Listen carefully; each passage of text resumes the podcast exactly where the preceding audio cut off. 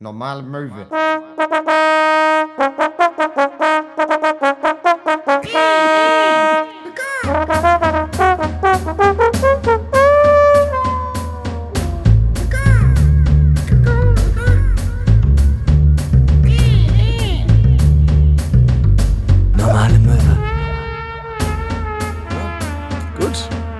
Ja, dann herzlich willkommen zur 41. Folge Normale Möwe. Wir sind schon bei 41. Ja, wir Jesus. Sind, wir sind bei Nummer 41.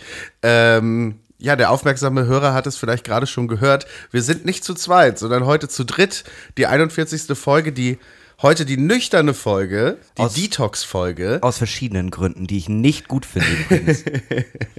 Leute, wenn euch das so schwer fällt, einen Monat nicht zu saufen, dann habt ihr euer Leben nicht im Griff. Bin ich mal ganz ehrlich. Ein ey. Monat alleine, das ist ein Tag bisher. genau, unser Gast heute ist äh, der fantastische Moritz Neumeier. Der Wie lange habt ihr jetzt nichts getrunken? drei Tage. Und wie schwer fällt dir das, Hinak? Das ist okay. Wirklich? Ich glaube, Ja. Okay. ich glaube zwei Tage. Ich glaube, haben wir uns nicht vor zwei Tagen getroffen und Stimmt, zwei Tage. Ja, okay. Ja. Ja, aber hey, ich, also mir geht's gut. Ich trinke viel Kaffee, viel schwarzen Kaffee. Nee, ähm, aber ich finde, man merkt es auch schon. Das heißt jetzt, dass der Körper so langsam entschlackt. Das ist einfach. Nach zwei Tagen. Absoluter Detox. Ja, es ist, äh, der Punkt ist nämlich nicht nur, äh, dass im Januar ja ähm, traditionsgemäß viele Leute wirklich so einen Detox-Monat machen und dann irgendwie auf Alkohol, Drogen etc. verzichten, sondern äh, kommt auch noch dazu, dass äh, unser äh, fantastischer Gast Moritz Neumeier keinen Alkohol trinkt. Und dann dachten wir uns, hey, Ja. nehmen wir doch mal eine Folge um 15 Uhr auf den Dienstag auf und äh, machen mal eine nüchterne Folge. Wir trinken gerade Kaffee. Es fühlt sich alles. Fühlt sich alles falsch an für euch. Ja, ne? das ist komisch. Das ist kein richtiger Nachmittag. Ey. Normalerweise, nee, deswegen nicht. Normalerweise nehmen wir diesen Podcast, also ich komme um 8 zu Max, dann schnacken wir anderthalb Stunden, dabei trinken wir vier, fünf Bier und dann fangen wir mit der Aufnahme an. Nee, wir, wir haben ja auch beide Jobs. Also unser Job ist normalerweise um diese Uhrzeit, 15 Uhr vom Elbschlosskeller zu stehen. Ich stehe gerade vom Elbschlosskeller mit meinem Auto, ey. Oh, gefährlich. Ja, das fand ich aber auch. Ich bin da ausgestiegen, da standen da zwei, weiß ich nicht, 70-jährige Bulgaren, die Hackelatten waren, aber als, Kat als Katzen geschminkt und haben irgendwelche Frauen belästigt. Alter, was ist das für eine Gegend hier? Ja. das, das, ist, das, Mega ist, das ist krass. unsere Urlaubsvertretung. Normalerweise sind wir beide das. Aber ganz ehrlich, ich bin normalerweise Spider-Man. Das ist so der einzige Unterschied. Ich bin der Hulk. Der, der, der dicke Hulk. Nackt und grün angemalt. Ist sehr verstörend. Sag mal, äh, Moritz, darf ich dich fragen, warum du keinen Alkohol trinkst? Ist das was Ideologisches, was Religiöses? Ja, ich hab, äh, ich bin ja, ich bin ja Muslim Ja. und ich darf Klar. Alkohol trinken, aber nur in Zelten. Und das ist halt im Winter voll kalt, so ein Iglu aufzubauen. Und dann lohnt sich einfach für mich nicht. Der Moslem baut ein Iglu auf, ist ja auch wunderschön. Es gibt echt in einigen, in einigen islamischen Glaubensrichtungen gibt es diese Regel von Gott sieht alles, außer in Kellern. Das heißt, du darfst halt in Kellern rauchen und so, weil wir irgendwann auch gemerkt haben, okay, das ist ja mega langweilig, wenn wir uns an alle Regeln halten. Okay, im Keller, okay, im Keller sieht er uns nicht. Abgemacht? Okay, lass einen bauen. Ja. Nee, ich habe einfach, ich weiß nicht, ich habe als Jugendlicher gesoffen, weil musstest du ja auf dem Dorf, wenn du Freunde haben wolltest. Und dann, ich habe ich hab das nie vertragen. Ich fand das immer eklig und ich fand das immer komisch. Ich, war, ich mochte dieses angetrunken sein, aber dann habe ich einen Schluck Bier zu viel getrunken und dann musste ich auf jeden Fall kotzen. Und deswegen habe ich aufgehört irgendwann. Und dann war ich zum ersten Mal stoned in Dresden im Backstage mit 21 und habe gemerkt, haha, ich werde nie wieder Alkohol trinken. Ey. Das war das beste Gefühl, das ich kenne. Gab es überhaupt keinen Alkohol, den du mochtest? So gar nicht, gar nicht. Also normalerweise, ich meine, wir kommen ja beide aus Schleswig-Holstein. So ein Behrensen saurer Apfel ist ja eigentlich, das ist so ein bi- bisschen Muttermilch. Ja, ich weiß nicht, die meisten haben das ja, wenn du irgendwie von einer Sache zu viel trinkst und dann kotzt du, dass du dann irgendwie denkst, okay, ich kann nie wieder Uso trinken oder sowas. Und da ich von jedem Alkohol früher oder später kotzen musste, war alles verbunden mit Kotze. Whisky Sour. Whisky Sour, wenn man den so macht, dass man den Whisky nicht schmeckt, dann geht es. Also very sour. Ja. und ohne Whisky. Ja. Alles, alles, wo man absolut keinen Alkohol rausschmeckt, das geht. Ja, aber dann müsste Hauptsächlich Apfel... Center Shocks. Ja, Center Shocktail. Center Shocktail. Können wir auch mal machen. Können wir auch mal machen. Das ist, glaube ich, von äh, äh, eurer alten Show, Von ne? Jasper Dietrichsen. Jasper Ja. Dietrichsen hat auch immer früher. Das war Center Shocktail und Pink Nazi of Death hatten wir. Und so, ja, solche Sachen. Es klingt verlockend. Ich weiß nicht, um was es geht, aber es klingt, es klingt nach einem widerliche Cocktails. Ich glaube, es war Wodka und Gin mit einem Center Shock, Schlagsahne obendrauf und dann so eine Amaranth, Amaranth, weiß nicht, Amaranthkirschen oder sowas? Äh, Ah, ja, diese- Am Amaretto-Kirschen, diese Cocktailkirschen, Ja. diese ekelhaften, Oh, die nur Kinder mögen, weil sie einfach nur zuckrig sind. Ja, genau. Ja. Das, war, das waren so Drinks. Und Diabetiker, die einen Fick drauf geben. Ja, ja, so Profi-Barkeeper meinen auch halt, bevor du da so eine Kirsche reinmachst, äh, mach keine Kirsche rein. Ja. Bevor du da so eine Kirsche reinmachen möchtest, bring dich bitte um. So. Nee, aber seit wir beide auf Tour sind und wir auch zwischendurch mit Till Reiners mal für äh, Stunde Asche auf Tour waren, ihr beide, du und Till, ihr seid ja sehr, ihr, ihr begehrt ja die ein oder andere Cocktailbar Ja. nach so Auftritten oder auch vier, fünf. Und da habe ich angefangen zum ersten Mal wieder so alkoholfreie Cocktails zu trinken. Und wenn das so geile Bars sind mit geilen alkoholfreien Cocktails, ja, die sind auch der Shit, muss ich sagen. Ja, es ist halt- es ist eine persönliche Meinung. da haben wir halt Präferenzen. Ich trinke gern Kir Royal. denn wie Autofahren ohne Motor, ne? Aber ja, könnt ihr machen, wie ihr wollt. Alkoholfreie Cocktails, das ist immer irgendwas mit O-Saft. Mir fällt auch gerade auf, wir haben überhaupt nicht erklärt, wer Moritz ist, für die Leute, die ihn nicht kennen. Äh, Moritz Neumeier ist äh, Stand-Up-Comedian, äh, ebenfalls Podcaster und ja, Vater. In erster Linie bist du eigentlich In Vater. erster Linie bin ich, bin ich Vater und Familienmensch. Und wenn, wenn das Geld alle ist, fahre ich los und erzähle ein paar Witze. Klasse. Ja, Toll. ich glaube aber auch Moritz Neumeier ist einfach ein Name, den man bei uns im Podcast nicht so wirklich erklären muss, weil wir eigentlich mindestens einmal die Woche, äh, einmal die Folge irgendwie den Namen erwähnen. Ja, wahrscheinlich, einfach weil du, wenn du auf Tour bist und Sachen auf der Ja, Tour erzählst, stimmt. ja, ich glaube. Und wir haben irgendwie auch, glaube ich, den gleichen Publikumskreis einigermaßen. Das sind so ein bisschen Leute, die entweder zerrüttet sind oder die jetzt in den 30ern sind und die ersten Kinder haben und sich zurückwünschen zu der Zeit, als sie noch zerrüttet waren. Ja, ich glaube, das ist unser gemeinsames Publikum. Ja. Leute, die halt jetzt sich so denken, okay, ich habe Kinder und ich würde so gern mal wieder Ja, saufen. oh Gott, wäre das geil. Nur mal eine Woche sich richtig vergessen. Kinder bei Oma und Opa abgeben, ja, ja, nee, wir sind auf Mallorca und dann einfach in Elbschlosskeller. So wie die, so war ich auch, bevor ich die falsche Abzweigung genommen habe. Und das war so traurig, als wir das letzte Mal aufgenommen haben. Da äh, hat Max noch gepennt und konnte die Tür nicht aufmachen.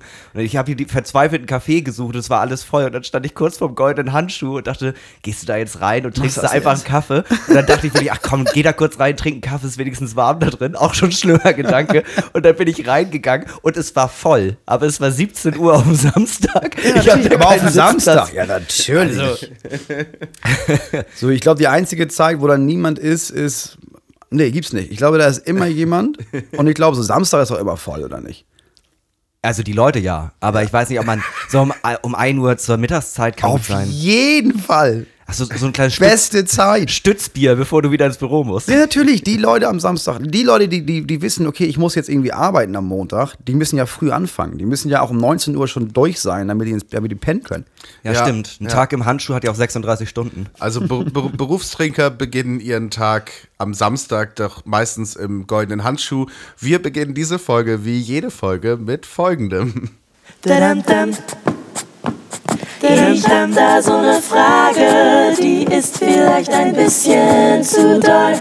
Die viel zu dollen meine Freunde Buchfragen. Heute darf ich Fragen stellen an Hinner Köhn und Moritz Neumeier. Oh, jetzt kommt's, ey, ich bin gespannt. Ich habe die Community bei Instagram gefragt und es sind doch einige Fragen reingekommen, die alle so ein bisschen morbide waren. Also es hat immer viel was mit Tod zu tun und da musste ich ein bisschen wegstreichen. Also es ist einfach, das ist für mich heute alles rausgefallen. Da hatte ich keinen Bock drauf. Ist zu spielen waren. deprimierend einfach. Ja, aber Dienstag, besser ne? als diese ganzen, weißt du, diese ganzen Leute, die dann so fragen, was sind eure Lieblingsbücher? Was hört ihr eigentlich für Musik? Und wie kommst du auf deine Ideen? dann lieber irgendwas wie, wen würdest du gerne mal abstechen? Was ist eigentlich, äh, was ist eigentlich äh, so eine Interviewfrage, die du nicht mehr hören kannst? Äh, all die, die ich eben genannt habe und ähm, Wie bist du oh, dazu gekommen? Wie bist du dazu gekommen? Warst du eigentlich immer schon so lustig? Oder was auch immer so richtig mega dumm ist, ist, für wen schreibst du deine Witze? So schreibst du das eher für dich oder eher so fürs Publikum? Das sind alles so Fragen, wo jeder die gleiche Antwort drauf hat, weil entweder bist du ehrlich und dann will das keiner wissen oder du sagst halt, du, also ich mache das nur für mich und ich will auch, also wenn ich einen Menschen im Publikum erreiche, ne, Logisch. dann dann ist mein Ziel eigentlich schon erfüllt. Hat ein Maul, ein Typ, Alter. Jetzt könnte ich davon leben, dass ein Typ denkt, das war wirklich gut. Äh, ich starte mal mit der ersten Frage und die erste Frage ist, äh, könnte für dich eine praktische Frage sein, Moritz, für Hinak dann doch eher eine sehr hypothetische. Stell dir vor, dein Kind wählt AfD, NPD. Was würdest du tun, wie, rea wie reagierst du? Na, Hennak, was machst du? also während, wenn du, du kriegst, Dein- du kriegst höchstens Kinder in so zehn Jahren. Bis dahin bist du so alki, dass du die Kinder sowieso vermöbelst nonstop. Nee, ich darf die ja nur alle zwei Wochen sehen. Das ist ja das Problem. Da freue ich mich einfach, dass die da sind. Ja, aber jetzt stell dir vor, du siehst äh, die Kleine alle zwei Wochen und dann kommt sie an und sagt irgendwas wie Heil Höcke und dann, dann musst du reagieren. Dann würde ich Scheiße aus ihr rausprügeln. Nein, ähm, man muss mit den Leuten ja reden. Man muss ich weiß Ängste nicht, also das Ding, nehmen. ist, das, äh, das Ding ist ganz kurz, von welchem Alter gehen wir denn jetzt aus? Also, weil das Ding ist, dann hätte ja meine ehemalige Partnerin und die Mutter der Kinder ja auf entweder einen neuen, sehr weirden Freund oder selbst in die Richtung abgedriftet.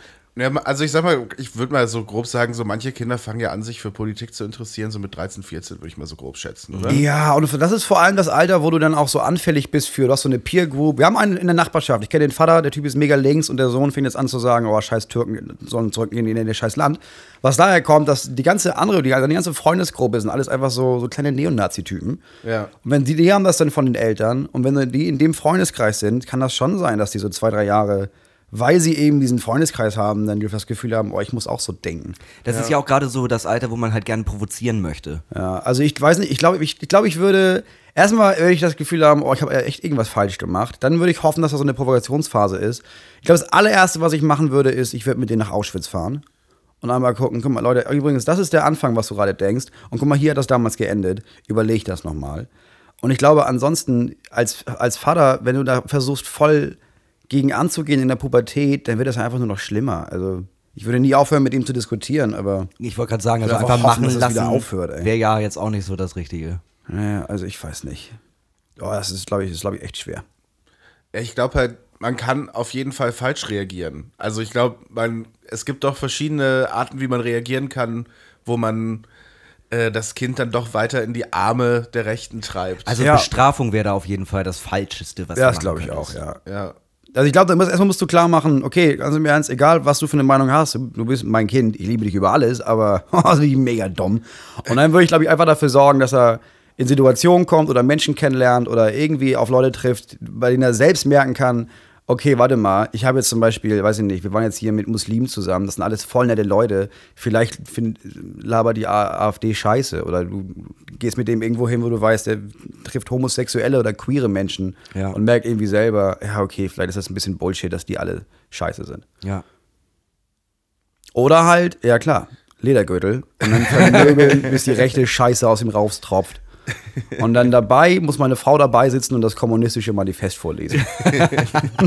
ja, aber die Gegenfrage ist ja, hat äh, Hitlers Mutter ihn auch geliebt? Bestimmt. Hat, hat Hitlers Mutter auch zu ihm gesagt, Adi, pass auf, ich weiß, du hast jetzt irgendwie hier gerade so, hast ein ganz komisches Buch geschrieben, aber ich wollte sagen, ich habe dich trotzdem lieb, ganz egal, was Da war ja. Hitlers Mutter schon tot. Die ist ja ganz früh gestorben, bevor er überhaupt so krass in den rechten Kreisen abgedriftet ist. Ja, das war schon ein armer Mann. ja. bemitleidenswert. Ja. Ich glaube tatsächlich, ich glaube gegen dieses, also bis du aufhörst, dein Kind zu, wirklich zu lieben, da muss einiges passieren. Okay, wenn jetzt mein Sohn anfängt, okay, und er wird jetzt irgendwie Diktator von Deutschland und sorgt dafür, dass, dass sechs Millionen Juden vergast werden, vielleicht würde ich da langsam mal denken, sag mal, also jetzt reiß ich mal zusammen, mein Freund, aber ich glaube, aufhören zu lieben, kannst du so ein Kind einfach nicht. Junge, du spielst mit Fernsehverbot. Du rüttelst ganz schön am Hausarrestbaum, kleiner Mann. Ja, ich habe gestern so eine Doku gesehen bei Netflix über ähm, Don't Fuck with Cats. Genau, oder? genau darüber musste ich nämlich auch gerade nachdenken. Genau, Über die so Mutter, die am Ende ihr Kind verteidigt. Ja, es ist so, ein- so, so ein Serien, so ein, nicht Serienkiller, aber so ein potenzieller Serienkiller, der auch einen, einen Menschen getötet hat und die am Ende meinte, ja, es ist ganz schlimm, aber ich glaube, der war das nicht. Das war jemand, das, der wurde gezwungen dazu. Ich glaube, du kannst dich da nicht gegen wehren, dass du irgendwie denkst, okay, ich liebe dieses kleine Wesen, egal was der oder sie macht. Ja. Gut, kommen wir zur zweiten Frage. Äh, stell dir vor, du wärst Anwalt. Würdest du lieber den Boss, Boss eines Drogenkartells oder einen Serienkiller vertreten? Wie viele Opfer hat der Serienkiller auf dem Konto?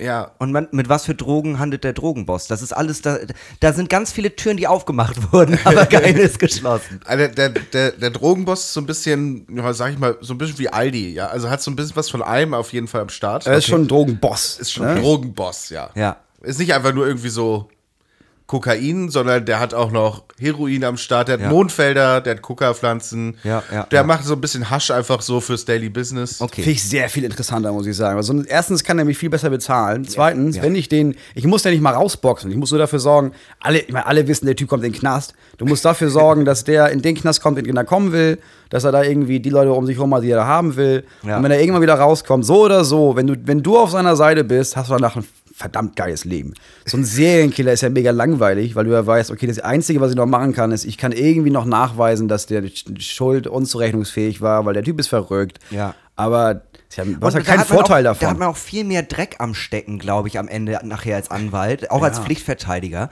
Weil ich meine, bei so einem Drogenboss, dann kommen die, ah, und wegen dem Heroin, da ist mein Sohn gestorben und so. Ja, aber da ist ja auch noch so eine gewisse Mitschuld bei der Person, die dann Heroin gedrückt hat. Es geht ja auch so ein bisschen um die menschlichen Abgründe, die man dann kennenlernt. Ja, also, ne, wenn du halt den Drogenboss kennenlernst, dann lernst du natürlich viel über, naja, so Entscheidungen, die so ein Drogenboss halt fällen muss. Ja. Betonschuhe. Betonschuhe, ja. Kopfschuss. Um mal ein Beispiel zu nennen aus dem tagtäglichen Prozedere eines Drogenbosses. lebendig begraben. so. Da kann man, da ist in der Fantasie keine Grenzen Vier gesetzt. Teilen mit vier Also ich finde Pickup-Trucks. ich find prinzipiell eigentlich die Arbeit äh, des Serienkillers deutlich interessanter. Das Aber auf jeden die Fall, ja. Arbeit. Das ja. Die Profession. Die das Job- Werk. Die Jobbeschreibung des Serienkillers. Aber ähm, ja, ich glaube, mit einem Drogenboss könnte man besser. Ich weiß nicht, es kommt echt drauf an. Du hast da auch länger was von. Es ist einfach nach. Es ist einfach, da kommt ja, du machst ja diesen einen Job bei ihm und hast ja jahrelang so Folgeaufträge. Ja. Und dann fängst du halt an, seine ganzen, seine ganzen rechten und linken Hände auch noch zu verteidigen. Und dann bist du auf einmal, bist du dann, verwaltest du auch noch die Kohle und dann bist du da richtig drin. Und dann bist du nämlich die rechte Hand irgendwann, die Dann anwaltliche rechte Hand des. Drogenbosses. Das muss auch der Shit sein, weil ich meine, mit so einem, ich glaube, ich würde den Job machen und dann pro bono noch den Serienkiller verteidigen. Einfach, weil seine Geschichte bestimmt mega geil ist und ein gutes Buch drin ist. Ja, stimmt. Also Kann man, Serienkiller ist ja auch oft, ähm, danach ist man ja auch oft äh, verbrannt als Anwalt. na, also zum Beispiel hier, Fritz Honka wurde ja von diesem Staranwalt verteidigt, von Rolf Bossi. Der hat danach noch ordentlich weitergemacht. Das ist halt auch so, wenn du, den, wenn du die Person da gut rausgeboxt bekommst, dann kriegst du halt auch die Folgeaufträge von den ne- anderen Serienkillern. Ja, und ich glaube, das ist auch so ein, das ist so ein Stilding. Du weißt ja, okay, alle werden darüber berichten. Ja, dann sieht man mein Gesicht. So, Ja. und ich bin der Typ, der hat Honka verteidigt. Ist doch mega gut. Ist, glaube ich, einfacher, wenn du schon einen Namen hast und dann machst du das, als wenn du irgendwie so aus dem Nichts kommst, gerade von der, von der, von der Universität. Und der erste Fall ist scheiß Honka. Ja, danach bist du auch verbrannte Erde, glaube ich. Ja, glaube ich auch. Also Drogenboss. Ich bin bei Drogenboss. Ja, Ja, einfach durch die Karrierechancen, die sich daraus ja, ergeben. ja schon. Und ähm, Es rechnet sich mehr, sag ich mal. Ja, gut, man weiß natürlich, ne, wenn man das jetzt aus einer ethischen Sicht betrachtet, dann ist man so beim Serienkiller, dass der so ist, so, ah, der hat so viele Leute umgebracht, das ist ja auch nicht schön. Aber so ein Drogenboss hat ja im Zweifel auch, ist ja im Zweifel auch irgendwie Serienkiller. Ja, natürlich, aber bei dem Serienkiller kann man halt noch irgendwie mehr auf die Mitleidsdrüse drücken, ne? Ja, und der Drogenboss kann dich bezahlen in vernünftig Geld und Wertgegenständen und Grundstücken. Und so ein, so ein Serienkiller, der kann dich ja maximal in Frauenteilen oder sowas Ah, bezahlen. Moment. Was ist, wenn wir über so einen American Psycho Serienkiller reden? Weißt du, so einer, der eigentlich schon äh, so eine Immunität hat. So, die dann aufgelöst wird und dann ist das so ein Diplomatensohn, Schweine viel Kohle, hat aber irgendwie 40 Frauen enthauptet. Ist auch wieder geil. Irgendwie ist alles geil. Traumjob Anwalt. Dafür habe ich mein zweites Staatsexamen sehr gerne gemacht. Okay. Äh, was war die unangenehmste Fanbegegnung, die du bisher hattest? Oh, bei dir weiß ich's. Na? Das war gerade in Berlin. Die Frau, die dich an den Arm angefasst hat und meinte, du bist mein Mann. Ja, sie war weird, aber nee, ich hatte doch mal, ich hatte mal eine Stalkerin. Sandra Morgenroth. Ich glaube, ich darf ihren Namen sagen. Ich glaube, das ist okay. Ja, weiß ich Piepen nicht. wir im Nee, Notfall scheißegal. raus. Nee, Sandra, Sandra fucking Morgenroth. Ich glaube nicht mal, dass der Name stimmte. Ey. Sandra Morgenroth hatte irgendwie ein paar Mal geschrieben. Oh, das war ganz am Anfang, habe ich nur Slam gemacht. Und dann irgendwann, sie kam aus Kiel und fand das alles ganz toll. Und dann kam die erste Mail, in der sie schrieb, ja, du hast mich ja da so angeguckt. Und da habe ich ja gemerkt, dass wir zusammengehören. Dann habe ich jetzt habe ich auch noch zurückgeschrieben und meinte, Diggi, ich habe keine Ahnung, wer du bist. Was, was geht denn bei dir kaputt, ey? Und wusste auch nicht, wer sie ist. Und dann habe ich selber einen Slam veranstaltet in Itzehoe, einen Tag nach dem Slam in Kiel. Und dann kamen die ganzen Leute ähm, am Bahnhof an und ich kannte die alle und da war noch ein so ein Mädchen dabei und dann dachte ich, okay, das ist einfach, die ist einfach, weiß ich nicht, mit irgendjemandem von den anderen da. Und dann haben wir den Slam gemacht und danach habe ich die alle ins Hotel gefahren und dann meinte dieses eine Mädchen, ja, Moser, wo schlaf ich? Und ich meine, keine Ahnung, mit wem bist du denn da? Und sie meinte, mit dir doch. Oh nein. ich gedacht, oh, das ist Sandra, das ist Sandra Morgenrot. Und dann, und dann hat sie mit den Mails nicht aufgehört. Und dann habe ich irgendwann, habe ich dann dafür gesorgt, dass sie bei den Slams nicht mehr rein darf und so. Und dann waren wir, oh, waren wir in, in, in dieser Karlshütte da in, wo ist das denn? Wo ist das? Büdelsdorf. Büdelsdorf, da kam sie dann auch und hat, war auch im Hotel mitgepennt und sowas, weil sie irgendwie uns allen gefolgt ist und sich ein Zimmer genommen hat. Und dann habe ich irgendwann gesagt, okay, pass auf, ich schalte jetzt die Polizei ein, jetzt ist genug. Und daraufhin meinte sie, nee, brauchst du nicht, ich gehe nach Kanada. Und hat auch im Internet, hat sie dann wochenlang geschrieben, dass sie sich auf Kanada freut und hat ihr, hat dann auch Bilder gepostet von, von so Sachen aus Kanada. Weil Aber sie du hast ja jetzt schon auch Jahr- verfolgt, was ja, ja, sie klar, so gemacht natürlich. hat. Ja. Und dann Ich schreibt- ruf sie auch manchmal an. so, pass auf. Und während sie die Bilder aus, aus, aus Kanada, nicht mit ihr drehen, sondern einfach Bilder aus, Kamera, äh, aus Kanada schickte und, und bei Facebook, äh, tauchte sie parallel bei den Veranstaltungen wieder auf, hatte also nur so getan, als wäre sie in scheiß Kanada. und dann irgendwann war sie bei einem Auftritt und, ähm, und der Türsteher in Kiel meinte, warte mal, aber die kenne ich doch. Die ist doch mit meiner Schwester zur Schule gegangen. Und so habe ich ihren Namen rausgefunden, ihren richtigen. Und habe ihre Eltern angerufen. Und der Vater war Kinderpsychologe und die Frau war Therapeutin. Und dann habe ich dann mal kurz erzählt, was mit ihrer Tochter abgeht. Und seitdem habe ich nie wieder was von ihr gehört. Gut, also das kann ich nicht toppen. Also soll ich jetzt überhaupt, also das ist schon, das ist Ich schon. würde ich würd, ich würd unheimlich gern wissen, was aus ihr geworden ist. Ob sie, ich, ob sie jetzt in so einer weißen Jacke irgendwo rumliegt. Du, ich google sie mal. du googelst sie mal, Hinak, du erzählst mal, gucken. was, Was, was also bei ich finde ja, war. also das hatte ich ja schon mal erzählt, äh, ich finde äh, schon diese kleinen Sachen immer ganz, äh, äh, also das ist ja immer noch nett gemeint. So dieses, hey, hat mir super gut gefallen, oh, danke, und dann bleibt die Person stehen und äh, erwartet, dass ein Gespräch entsteht und es entsteht halt keins, weil mehr, mehr ist da nicht drin, ich bin mit den Personen nicht befreundet.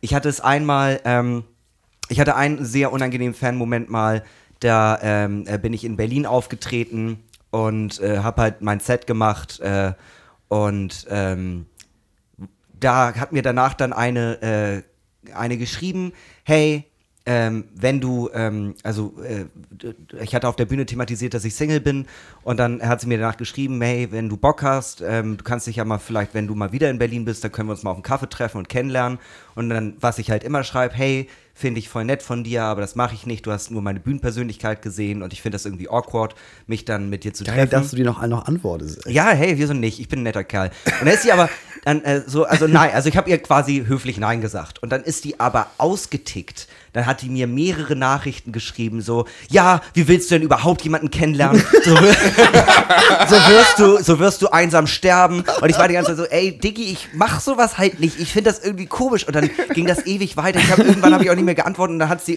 hat sie immer weitergeschrieben, immer auch so, ja, dann viel Spaß in deinem weiteren Leben. Halbes Jahr Pause. Na? Wie ist es mittlerweile? Willst du dich doch noch mal mit mir treffen? und ich denke so, nein, nein, nein, nein, nein, nein, nein, nein, nein. Und es ging immer weiter, ja. Und irgendwann habe ich sie dann blockiert. Aber ich habe es mir jetzt, um ehrlich zu sein, ich habe es, irgendwann kamen die Nachrichten halt rein und ich habe sie immer gelesen, aber nicht mehr geantwortet. Ich muss sagen, da kam so dieser diabolische Part in mir dass ich schon dachte, ah komm, wir gucken mal, was sie noch so schreibt. Ein bisschen Selbstverletzung war auch mit dabei, aber nee, fand ich, ich glaube, das war mit so das Unangenehmste. Ich hatte mal damals mit meiner Band eine Begegnung mit ähm, einem jungen Mädel, das äh, sich, das, die, die sich mir vorgestellt hat nach einem Konzert und die hatte sich eine Songzeile auf dem Unterarm tätowiert, die ich geschrieben hatte. Und es war dann halt so im ersten Moment cool und so mega geehrt, aber das Tattoo sah nicht besonders gut aus und ich, es war auch so eine Zeile, wo ich so dachte, hä, dann habe ich doch bessere. Warum nimmst du denn? Warum nimmst du denn die? Und äh, so, oh, das ist so richtig blöde. Und ähm, auf jeden Fall hingen die dann die ganze Zeit mit uns rum und so. Und wir hatten, glaube ich, in so einer Art Jugendherberge oder was das immer das war, gepennt. Es war so relativ Open Space-mäßig. Und ähm, ja, dann irgendwann war auch die Party vorbei und alles Mögliche. Und sie ist mir so richtig gefolgt, halt so bis zu meinem Zimmer und so. Und dann stand sie halt mit mir zusammen vor der Tür und ich musste halt dann so, so reingeholt, so, so die Tür zugemacht, so, ja, äh, ja, tschüss, gute Nacht. Gott. Ja, ich weiß nicht. Ich meine, man, ja, das zieht, diese, das zieht einige Leute einfach an. Ne? Das haben wir ja jetzt auch in Berlin wieder gemerkt. Die gruseligsten Leute warten am Ende. Ja, am Ende längsten. der Autogrammstunde. Ja, weißt du, die letzten drei, vier, oh, das sind die Problemfälle. Die sich mit Absicht da hinten stellen, weil dann habe ich noch mehr Zeit. Ja, die sind richtig weird. Man, äh, man muss das echt einfach äh, terminieren. Also man muss einfach sagen, so, wenn du was kaufen möchtest, gerne und kurz schnacken ist auch kein Problem, aber wir haben jetzt eine Stunde und dann bin ich weg. Ich glaube, ich mache das in Zukunft so, wenn du den Merch verkaufst und ich dabei bin, dass ich, sobald nur noch vier Leute oder fünf Leute da sind, renne ich einfach weg und Schlau. überlass dir die Leute einfach. Ja, aber das hat Hinak bei unserer Live-Show auch so gemacht, nur dass er halt so voll war, dass er nicht mehr reden konnte. Er saß, Da dann, er saß dann bereits im Taxi auf dem Weg nach Hause, als ich am Merch stand und mich mit einem rumgeschlagen habe. Ja, aber das war, erstmal war das klug, aber andererseits muss man auch sagen, ich bin gegangen, als das eine äh, Mädchen mir ins Gesicht gefasst und durchs Gesicht gestreichelt hat. Also ich finde, prinzipiell habe ich da schon ganz gut den Absprung geschafft. oh, man zieht so zerrüttete Leute an, ey. Ich finde es aber auch gut, dass wir so oft so darüber reden, dass Leute äh, doch wirklich Respekt davor bekommen. Ich habe jetzt Samstag in Kiel aufgelegt und dann kam äh, eine an bei, zum DJ-Pult und meinte so, ich habe jetzt echt lange überlegt, ob ich dich ansprechen soll, weil ihr so oft sagt, dass euch das unangenehm ist.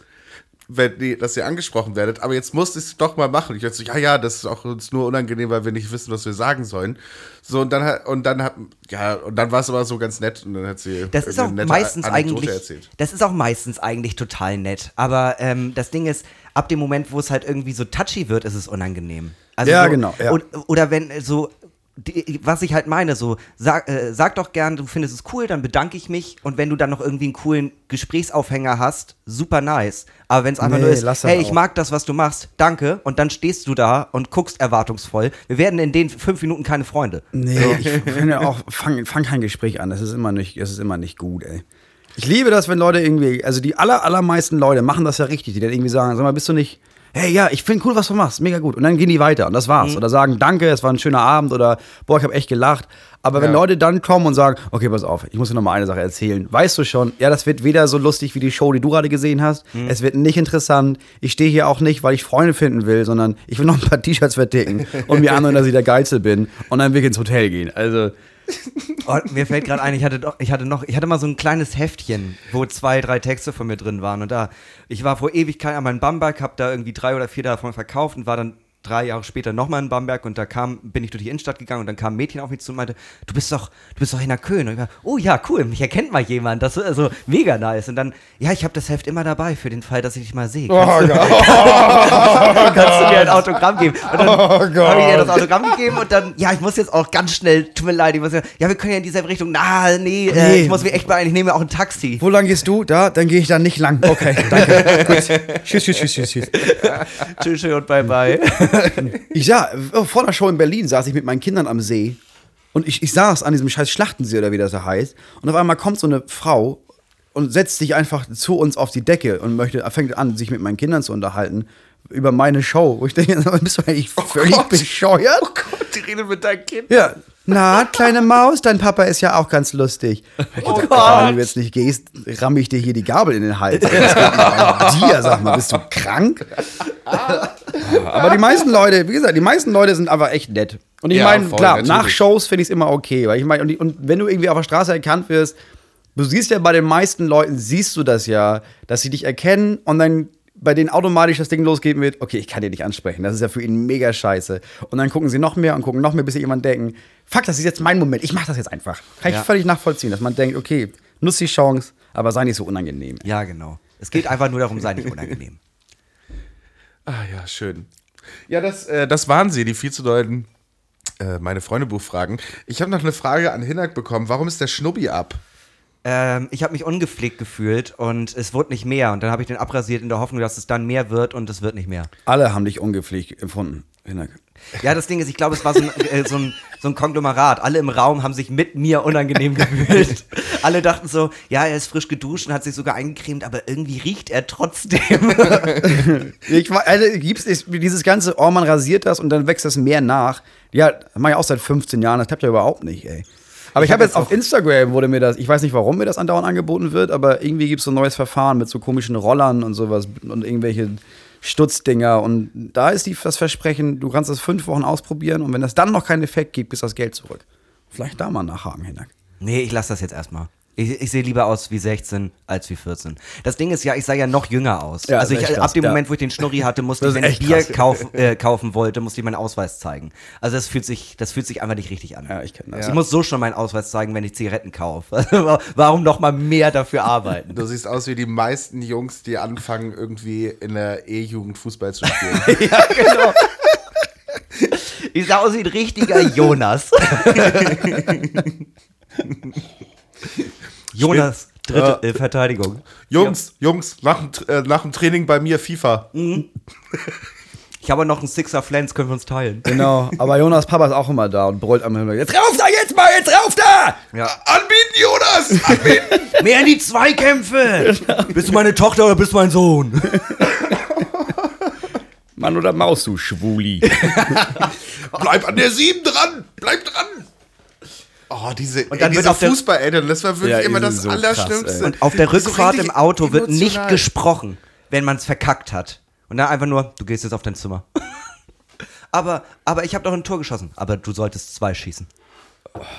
In meinem ersten, allerersten Fußballspiel, ich glaube, war ich sechs oder so oder sieben, bin ich äh, so gefreut, dass ich auf dem Platz stand. Und ich war, glaube ich, bei einem Training. Ich habe die Regeln noch nicht so richtig verstanden. Und bin direkt aufs eigene Tor zugerannt, habe direkt ein Eigentor geschossen, muss wieder raus.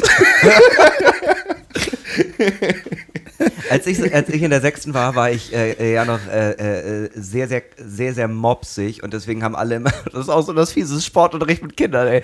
Ja, und Henner geht ins Tor, der hat mehr Fläche. oh, wirklich, wirklich.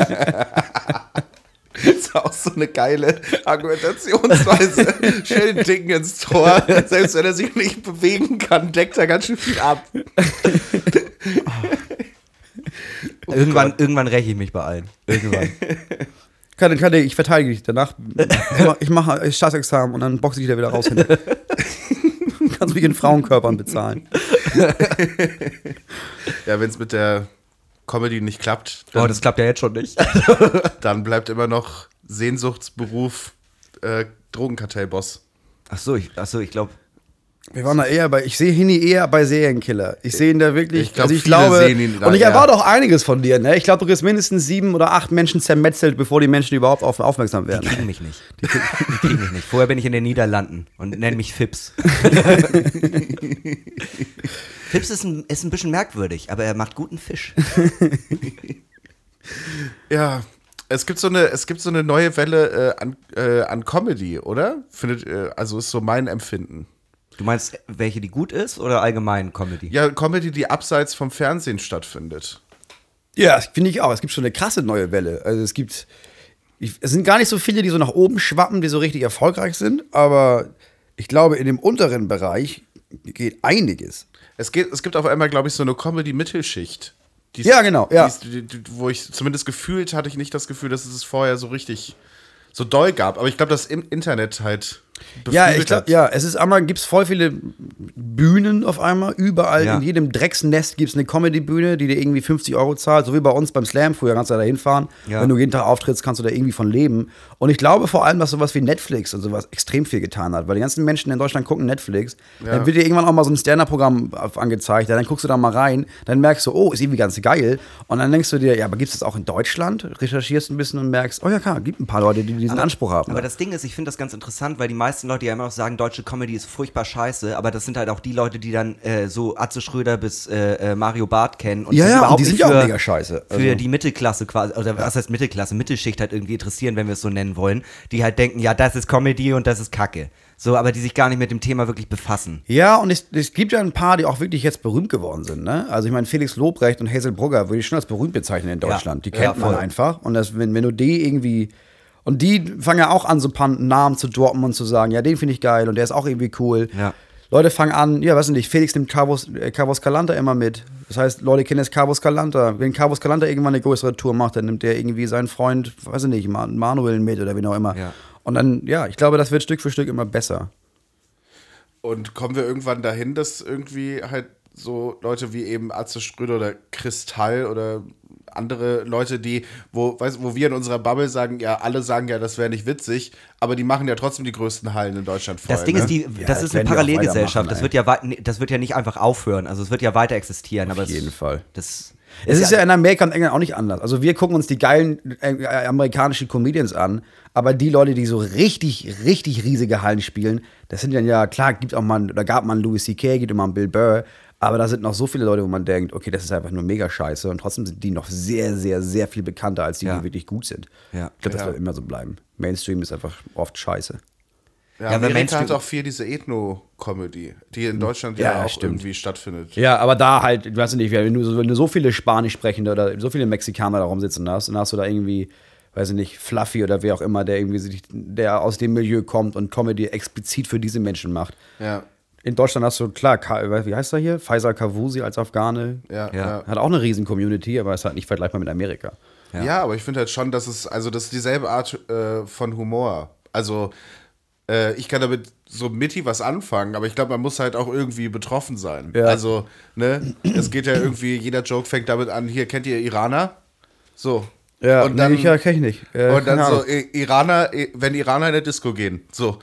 Und alle lachen, weil, weil das ist eigentlich dasselbe wie bei Mario Barth. Äh, habt ihr auch eine Freundin? Ja, Ne? ja, voll. Geht, kauft ihr auch gern Schuhe? Das ist halt auch das Ding an Mainstream. Also deswegen erreicht das ja auch halt, deswegen heißt es ja auch überhaupt Mainstream. Es muss nicht unbedingt tief in die Materie gehen, sondern es erreicht halt einfach einen großen, eine große Schnittmenge. Interessant ist aber, dass die ersten auch schon wieder abstürzen. Also die Welle geht ja schon jetzt ein paar Jahre und wird immer größer. Und die ersten wie Anissa Armani, Ja. Die stürzen gerade schon wieder ab. Für die ist ja schon wieder vorbei, das ganze Game. Ah, stimmt. Das ist ziemlich krass eigentlich. Weil die war auch krass Mainstream. Ich meine, die hat, Die hat mal ihre eigene Pro7 Late Night Show oder sowas gehabt, ne? ja, die hatte, die hatte einen Auftritt, äh, die hat in dem Set irgendwann gesagt, äh, läuft bei dir. Und daraufhin ist es das Jugendwort des Jahres geworden.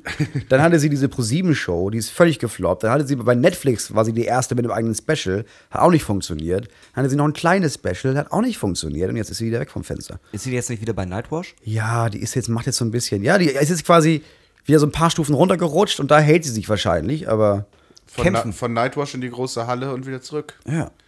Es ist das Bushido-Ding. Das ist halt Business, ne? Wenn die großen Firmen, wenn die Comedy-Firmen merken, ja, du bringst das nicht, dann nehmen sie halt den nächsten.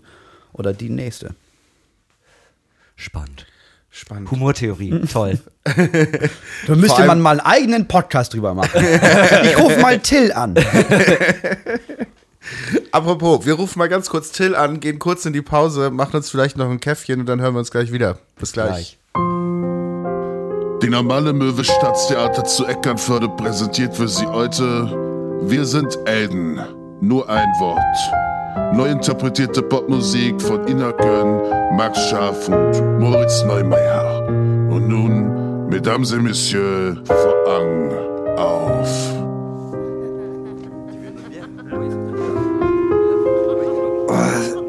Es ist echt verrückt, wie, wie schön du am Schweigen Ich sehe bist das so. ja auch von hier, wie du so dein Köpfchen am Neigen bist. Ja, aber das ist nicht das. Ich kann einfach nicht mehr. Und du zeigst so der ganzen Welt da draußen die kalte Schulter so. Was alles, das ist alles Arschlöcher. Das sind alles Schweine und Arschlöcher gewesen. Da hast du auf jeden Fall recht. Äh, Da muss man ja auch mal überlegen, dass dieses Schweigen, das ist wie so ein in die Mitte reingeschlonstes Zelt so in der In Welt. die Welt rein. Ja, in die Welt mittendrin. Da spannst du die Schnüre und da sitzt du so und spannst die Schnüre Ja, und dann fällt da jemand drüber. Ein Mädchen im besten ja, aber dann Fall. soll die Schlampe gucken, wo sie langläuft, sag ich, ne? Ja, aber die manchmal ist ja auch dunkel oft. Ja, aber und dann zu den Füßen vor dem Mädchen, da redet. Ich kenne das doch Bild bei die Weibers. Da rede ich mir immer um Kopf und Kragen. Und diesen. Bist ja auch so einer. So stille Wasser sind tief. Ja, da schlägt man halt große Wellen Ja. drin, ne? Ja, im tiefen Wasser, ja. Man kann alles schlagen, nur keine Frauen. Nee. Aber ja, aber bitte gib mir nur ein. Oh, bitte gib mir. Gib mir doch mal was. Ne, Ola, kannst du. Kannst du mir bitte noch. Kannst du. Machst du noch mal zwei Schnaps hier hin? Nee, mach mal drei besser. Äh, da, Ach nee, er trinkt nicht, mach mal zwei.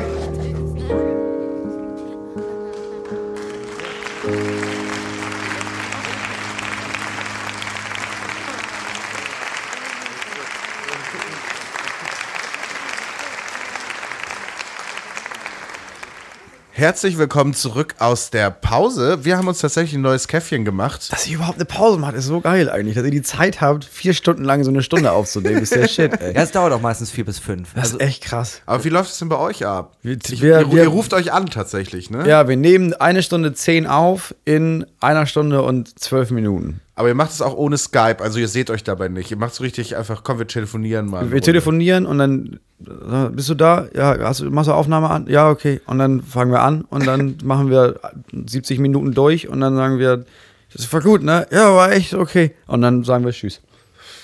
Cool. Aber wie ist das? Seid ihr jetzt gerade noch im, äh, lauft ihr noch im Radio aktuell? Also ist immer noch mit, sicher. Immer noch ja, mit, aber sicher. Ich weiß, die haben so oft die Sendeplätze geändert, dass ich nicht mehr weiß, wann, aber ja, wir laufen alle zwei Wochen im Radio. Bei euch ist es ja, äh, habt Enjoy ihr da irgendwie so einen. Timer und dann wisst ihr, okay, jetzt wird Musik eingespielt? Oder? Ja, wir haben, wir machen das so, wir haben das mit denen abgesprochen und das ist ja schon ganz hilfreich. Wir machen halt auch so Takes, so wie ihr, aber wir machen es immer acht Minuten lang. Wir haben halt acht Ja. Minuten Block und dann sagt der eine achtet drauf und sagt, ja, toll, und dann jetzt tschüss, bis gleich. Und das wird für den Podcast alles rausgeschnitten, damit es einfach am Stück ist. Ja. Ja. Aber äh, ja, wir machen immer acht Minuten Blöcke, was extrem hilfreich ist. Weil du dich halt nicht verlierst und du musst, weißt irgendwie, okay, wir haben insgesamt acht Blöcke mal acht Minuten, die müssen wir vorbereiten. Ja, das ist schon ganz hilfreich, finde ich. Aber Ah, wir machen okay. da keine Pause dazwischen. Ist dann, alles klar, tschüss, bis gleich. Herzlich willkommen zurück zum Talk ohne Gast. aber, aber, je, aber jetzt wird es ein bisschen interessant. Ihr bereitet äh, dann auch richtig Sachen vor. Also wir ja auch. Aber wenig. Ja, sehr wenig. also ja, wir haben also feste Kategorien, so wie ihr auch. Also es gibt dann den politischen Salon, da machen wir acht Minuten was über Politik, gibt eine Klischeekiste, das sind auch schon mal acht Minuten. Die ersten acht Minuten reden wir über den jeweiligen Gast, der nicht gekommen ist oder die Gästin. Ja, Was ja. haben wir noch? Gute Nachrichten. Und dann haben wir nur noch vier Felder über. Und da ist meistens da Till. Till hat dann so will eine Sache sagen und dann redet er darüber 20 Minuten und dann schneiden wir das. Wir nicht, aber, Aber- irgendjemand schneidet das dann runter. Wir haben ja auch schon mal eine Folge mit Till aufgenommen. Ja. Ähm, und da hat man auch gemerkt, dass ihr keine Pause macht, weil wir Ja. haben dann ganz normal halt äh, erste Hälfte, dann kurze Pause und dann war einmal auf Toilette gehen und dann ist bei uns normalerweise, wie jetzt auch gerade eben, wir schnacken dann noch so ein bisschen, tü, tü, tü, tü, tü. Und äh, bei Till war so, okay, machen wir weiter. Hm. Naja, also wir müssen ja jetzt noch kurz irgendwie was vor. Nee, wir können doch jetzt einfach weitermachen. Also Ja, es war schon weil- mit Druck. Da war Druck hinter. Ja, ich meine, Till und ich in dem Podcast, aber auch so, wir haben einfach so, wir haben mal so einen Redefluss. Und wenn man den so unterbricht, also ich, das ist, ja, ich finde, also es ist einfacher, finde ich, einfach eineinhalb Stunden oder eine Stunde oder was auch immer durchzulabern, anstatt abzusetzen und dann wieder neu reinzukommen. Ja, ich, also hier geht es, weil hier gibt's ja, das ist ja quasi von, von dir moderiert, Max. Und dann Ja, kannst, musst, du- ja. muss ich ja nur antworten. Aber wenn ich weiß, okay, ich muss jetzt irgendwie in den Redefluss kommen mit Till, dann machen wir einfach durch und dann ist gut, ey. Außer, außerdem, wenn wir um 8 anfangen aufzunehmen, ne? Ich habe um 8 sind meine Kinder im Bett. Je länger das dauert, desto weniger habe ich Zeit für mich abends. Also wenn wir um 8 anfangen, um Viertel nach 9 lege ich auf, egal wie wir bis dahin aufgenommen haben. Weil dann habe ich noch anderthalb Stunden, bevor ich schlafen gehe und am nächsten Tag sind diese ganzen Gnome wieder wach, ey. Ich habe ich hab vor ein paar Tagen äh, einen neuen Reisepass beantragt. Und äh, beim Amt kann man ja, gibt es ja so einen Fotoautomaten, weißt du, wo man so seine Fingerabdrücke scannt und seine Unterschrift. Ja, ja. und ähm, und äh, ich beneide Leute wirklich, die auf diesen, äh, die überhaupt auf offiziellen Dokumenten gut aussehen. Also. w- Ja, aber gibt's das? Nee, Es- das gibt's eigentlich nicht. Darfst du ja schon gar nicht mehr durch diese ganzen biometrische Scheiße, dass du da nicht lächeln. Ja. Aber, aber es, gibt, es gibt schon Leute, wo du einfach dann so einen Führerschein in der Hand hast und bist du dann- denkst so, ja, du siehst gut aus da drauf. Also bei, Aber- bei mir war sogar, als ich meinen Pass äh, erneuert habe, da war, hatte ich, die haben mir sogar gesagt, ja, sie haben zu viel Haare im Gesicht. Und dann habe ich, hab ich da so einen Hitlerscheitel auf meinem Perso. Ja, das ist halt Ding. Ich meine, du kriegst halt einen Termin morgens um 8. Das heißt, du bist da morgens um halb acht, weil du musst noch Fotos machen. Du bist völlig verquarzt. Dann ist dieser Automat, das ist ja jetzt auch kein Top-Fotograf, der dahinter sitzt. Das ist eine Maschine, die macht Klick und dann ist es das Bild geworden. Die ich finde auch, es sieht immer scheiße Die aus. meisten ey. Fotos sehen aus, äh, dieser Mann ist bewaffnet und gefährlich. Wenn sie ihn sehen, nähern sie sich Ja, bitte also nicht. Was richtig absurd ist, meine Kinder brauchen ja auch Reisepässe. Und Ja. mein Sohn, ich, muss- ich mache jetzt mit meinem Sohn seinen Reisepass für, für den Sommer, für die Elternreise. Der Typ ist vier Monate alt. Das heißt, ich halte ihn dahin, dann dauert das eine halbe Stunde, bis er mal irgendwie in die Richtung guckt. Darf auch nicht lächeln, was absurd ist. Und dann sieht dieses, dieses Foto aus. Also, das ist ja, das, der sieht ja nicht mal aus wie ein Mensch. Das ist ja einfach, das könnte ja jedes Baby sein. Das finde ich so absurd, dass ein vier Monate alter Typ Das Bild in seinem nicht. Reisepass braucht. Ja, und dann nicht. musst du das alle drei Jahre neu machen, weil du halt merkst, okay, der ist ja gar der sieht ja völlig anders aus. Ja, jetzt musst du wieder ein neues Foto da reinmachen. Ja, ich war da auch und äh, hab so meine Mütze abgenommen. Es war halb neun morgens und ich äh, dann macht er dieses Foto und ich merke, meine Haare sehen halt. Ich habe einfach die Mütze abgenommen und so das Foto gemacht und dachte halt so, ach du Scheiße, das erste Foto kam, ich sehe total bescheuert aus und feuer mir so in die Haare, dann kommt das zweite Foto, ich habe die Hände im Gesicht, das dritte Foto Man sieht und, automatisch aus wie ein Junkie. und dann musste ich das und dann hat die Maschine einfach das erste Foto genommen. Ich konnte auch nicht nochmal abbrechen. Und, und wenn ich diesen Pass bekomme, ich werde so furchtbar aussehen, weil meine Haare so in alle Richtungen abstehen. Ich sehe einfach aus wie der verrückte blondierte Professor. Aber das Geile ist ja, bei manchen Dokumenten muss es ja nicht biometrisch sein, zum Beispiel Krankenkassenkarte. Und da, ich habe immer noch dasselbe Foto, äh, seitdem ich 18 äh, bin und da war ich halt saufen am Abend vorher. Mein Vater kam rein irgendwie. Überraschung. War um 4 Uhr morgens äh, äh, zu Hause, um 6 Uhr morgens weckte mich, du, ich brauche ein neues Foto. Klick. Ich sehe einfach aus, als wenn ich seit Jahren Heroin drück. ein mega heftiges Foto. Ich habe den Mund so leicht offen. Also es- man sieht auch so die ganze Kruste um die Mundwinkel rum. Ich habe lustigerweise gar kein Foto. Echt Ich hatte auch noch nie eins. Und es war dann immer so, immer wenn ich zum neuen Arzt gehe, sind die so, ja, eigentlich brauchen sie hier ein Foto drauf. Ja, habe ich aber nicht. Ja, gut, dann halt nicht. Ja, gut, So, dann dann, sind die halt so, ja machen? gut, fuck it, dann halt nicht. Und meine, zu meiner Krankenkasse war ich jetzt so, ja, ich brauche halt jetzt eine Karte. Ja, wir brauchen ein Foto, das müssen sie halt noch einschicken. Ja, können wir es nicht beim nächsten Mal machen, ich brauche die Karte jetzt wirklich. Ja gut, dann schicken wir ihnen die Karte schon mal zu. Und dann müssen sie aber ein neues machen mit der, mit, müssen sie irgendwann eine neue Karte machen. Die Karte ist aber noch zwei Jahre gültig, also fuck it. Also ist mir ja egal. Bist du nicht mal mit der Bahncard 100 von jemand anderem äh, rumgefahren und hast dir einfach Ja. mal eine Brille aufgesetzt? Ich sag seinen Namen nicht, aber ja, die lag da rum und er meinte, hä, die haben mir einen Monat zu früh meine Bank 100 gesch- willst du die mitnehmen? Und dann hat er mir noch von, von sich eine alte Hornbrille gegeben und dann habe ich einfach, hab ich einfach gedacht, mach ich das jetzt? Und einmal war es knapp, auf dem Weg von Lüneburg nach Hamburg zurück, weil der Schaffner neben mir stand auf einmal und ich meinte, ja, sofort und hab dann in meiner Tasche gekramt und diese Brille gesucht und die aufgesetzt und dann ihm das Ding gezeigt. Ich hatte so eine Angst davor, ey. Und das war, diese Hornbrille hatte so eine krasse Stärke, dass ich die aus Panik auch bei der Zwei-Stunden-Fahrt einfach zwei Stunden anhatte und danach gemerkt habe, Alter, meine Augen sind schlechter geworden. und danach brauchte ich, jetzt brauche ich richtig eine Brille. Aber ich bin einen Monat umsonst Bahn gefahren, das war richtig geil. ja. Hast du es ausgenutzt? Warst du viel unterwegs? Ich gleich war auf Tour. Ich war, glaube ich, von den 30 Tagen, die sie gültig war, habe ich, glaube ich, 28 Tage auf Tour. Ich habe richtig viel Ge- Geld gespart, ey. Ja, es kann sich schon lohnen, so eine Bahncard 100. ja, die wenn Black du die 4, Mamba. 5 einfach mal so eben über hast, lohnt sich das schnell. Ja, ja. Ja, ein Jahr. Ich hatte die ein Jahr selber gekauft. Und dann, klar, wenn du vorher weißt, okay, ich fahre so und so viel los, du kannst, du weißt ja genau, was an Geld du ausgibst und du kannst ja genau vorrechnen, okay, das lohnt sich irgendwie. Jetzt lohnt sich das überhaupt nicht mehr. Diese zweimal, die ich noch im Zug sitze, ansonsten Ja. fahren Hini und ich Auto. Nee, stimmt nicht. Hinak fährt Auto und ich sitze hinten drin. da brauche ich keine Bank 100 mehr, ey.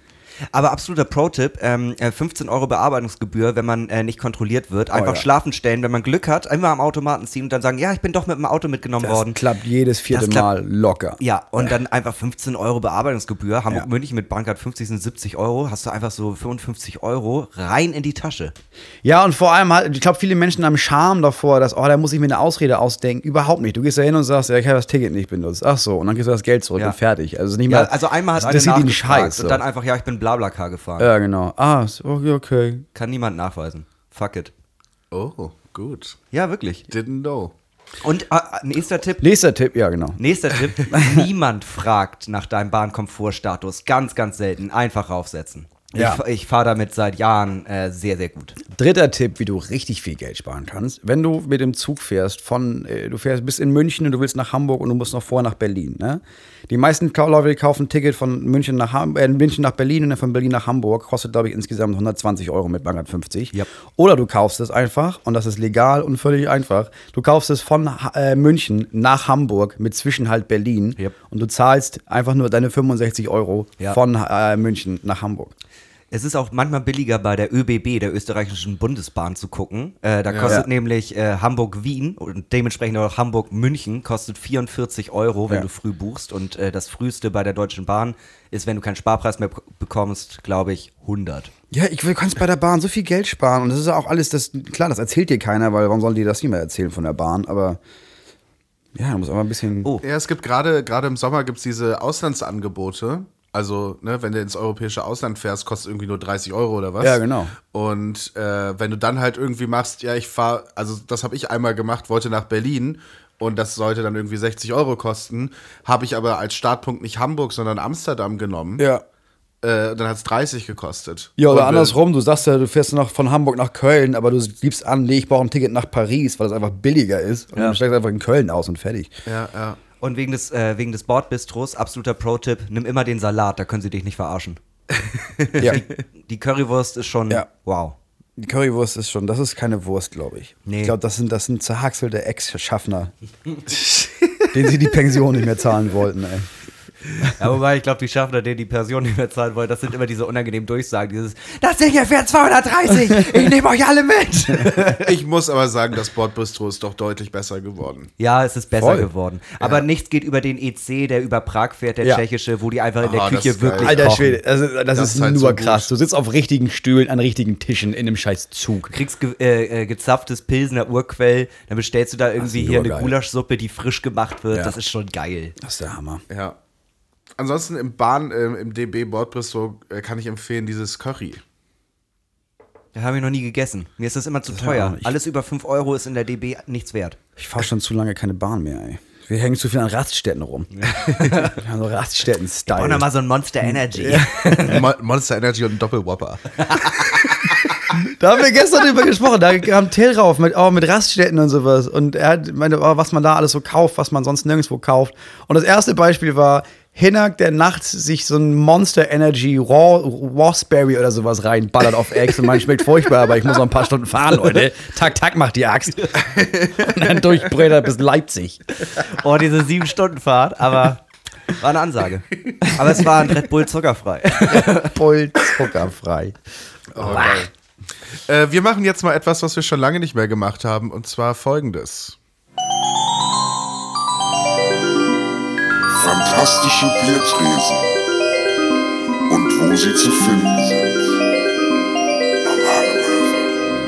Genau, ähm, bei den fantastischen Biertresen haben wir uns nämlich diesmal was Besonderes überlegt, wenn wir schon Moritz dabei haben, nämlich keine explizite Kneipe oder Bar, sondern ähm, etwas, was Leute, die viel auf Tour sind, kennen, die äh, gefürchtete oder geliebte Hotelbar oder in dem Sinne auch manchmal leider auch Hotellobby. Ja, so, klar, ganz viele Geschäftsreisende, glaube ich, kennen das ganz gut, ne? Ja, also es geht, es geht halt so abstufungsmäßig. Also so Ibis Budget oder so, der ist ja einfach nur ein Automat, wo du dir Automat, Bags ja. holen kannst. Ja, oder richtig schäbig. Genau. Da gibt's Bags, äh, ein, äh, irgendeinen Dosensekt und eine Beefy Roll. Nee, mittlerweile Ja, haben und so eine heiße Tomatensuppe aus dem Automaten.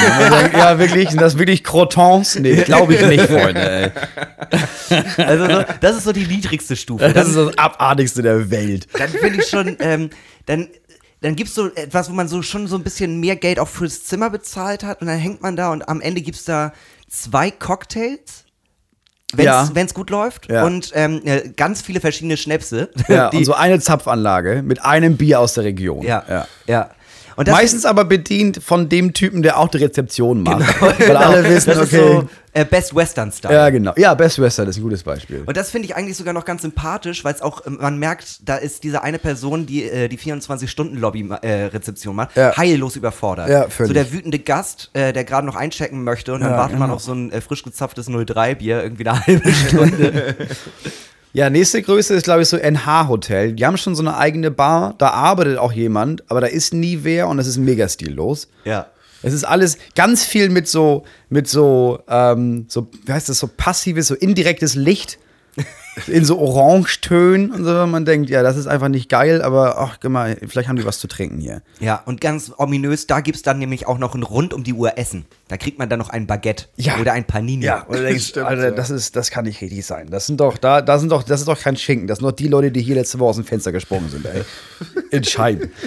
Ich glaube, wenn man, sagen wir mal so, das ist jetzt so, die haben schon eine eigene Bar. Die nächste Aufstufung, Aufstufung wäre, wenn die auch noch dazu ein Raucherzimmer haben. Also so ein Raucherbereich. Ja, drin. so eine Raucherlounge. Das Und ist so ganz viel maritim, die haben das noch. So einen Ja. alten, riesigen Raucherraum, Ja, ja. wo nie jemand drin ist außer uns. Ja. Es gibt, ich war mal äh, mit meinem guten alten Freund Norm, der äh, äh, war äh, auch Musiker, der hat gespielt in der äh, Gruppe Bratze. Ich weiß nicht, ob die noch jemand kennt. Auf jeden Fall ähm, äh, hat er mich angerufen ähm, und meinte so: Max, äh, heute gab's GEMA-Geld. Komm, wir gehen was trinken. Ich lade dich ein. So, und er hat scheinbar richtig Kohle von der GEMA bekommen und hat mich dann eingeladen. Und dann waren wir, es war irre heiß, weil im Sommer wir waren, waren, sahen alle richtig scheiße aus, hatten so kurze Hosen an. Und dann meinte er, komm, wir gehen jetzt hier mal, laufen mal ein bisschen äh, um die Alster, suchen mal eine geile Kneipe. So nix gefunden und sind dann ins vier Jahreszeiten gegangen. In die Hotelbar, wo so Cocktails gehen so bei 15, 16, 17 Euro los. Und da darf man dann auch rauchen und so. Und der Barkeeper da kann dir dann erklären, welche Aromastoffe da frei werden, wenn er diesen Cocktail mixt. Ja, ja, das ist nämlich die nächste Kategorie. Ja. das ist halt, also das ist halt wirklich das Beste, was es gibt. Das ist auch wirklich die beste Kneipe, in der ich jemals war. Also dieser Typ, der hatte irgendwie sechs verschiedene Formen und Größen an Eiswürfeln, die in jeweiligen Drink am besten gepasst haben, weil die sich durch ihre Ja, Form dann genau. anders auflösen, weniger Wasser abgeben und bla bla bla bla bla. Und ähm, da konnte man halt rauchen im Vierjahreszeiten. Da hängen einfach so Gemälde, die sonst halt so im Museum hängen, so wahrscheinlich so ein Monet oder irgendwie sowas. und dann, und dann steht da so der Barkeeper und mixt dir so diesen Drink und du sitzt da in kurzer Hose, rauchst ein und äh, trinkst diesen viel zu teuren Cocktail. Und mein Kumpel war halt so, ah ja, können wir noch einen kurzen haben? Was, äh, was ist das denn da für ein Schnaps? Ah ja, das ist ein Schweizer äh, Kirschenlikör. Äh, der, ähm, diese kleine Flasche wird aus drei Tonnen Kirschen gewonnen oder irgendwie so. Ja, können wir da mal dran riechen? Hm, ja, super. Wie viel kostet denn da so ein Shot? Äh, ja, 66 Euro. ja, gut, dann nehmen wir doch einen anderen. Ja, aber das ist, das ist schon so High Class, ne? Das ist, also da, dazwischen kommen noch so Kategorien. Ich glaube, die, die Stufe darunter ist halt so, wo waren wir denn? In Berlin im Indigo Hotel. Genau, Das- Rooftop-Bar. Geile ist Rooftop-Bar. ein richtiger Barkeeper, der das Genau. auch gelernt hat und nicht der Gutes, Rezeptionist. gutes, gutes, gute, gute, gute Getränke, guter Ausblick. Es gibt äh, alkoholfreie Cocktails, das gibt's ja auch nicht überall. Ja. Die Kategorie davor wiederum ist, dass wenn ein Hotel weiß, okay, wir kriegen das nicht geschissen, vergiss es. Wir haben so eine Bar, aber die wird nicht von uns betrieben. So, die ist bei uns hier drin, aber das ist einfach, eine, das ist eine Cocktailbar. Ja. macht einfach So eine eigene Kneipe. Genau, die ist bis angeschlossenem 0 Uhr da. Hotel. Man geht Genau. durch die Tür durch, ist im Hotel, aber eigentlich gehen da auch ganz normale Leute. Genau, gibt es zum Beispiel äh, in Kassel beim Platzhirschen, da waren wir auch mal, aber da waren wir schon zu, da waren wir nachts um vier erst angekommen oder sowas. Ja, das das ist dann ja. auch immer okay, wenn so Hotels zugeben, Digi, wir werden hier keine vernünftigen Cocktails hingeschissen bekommen.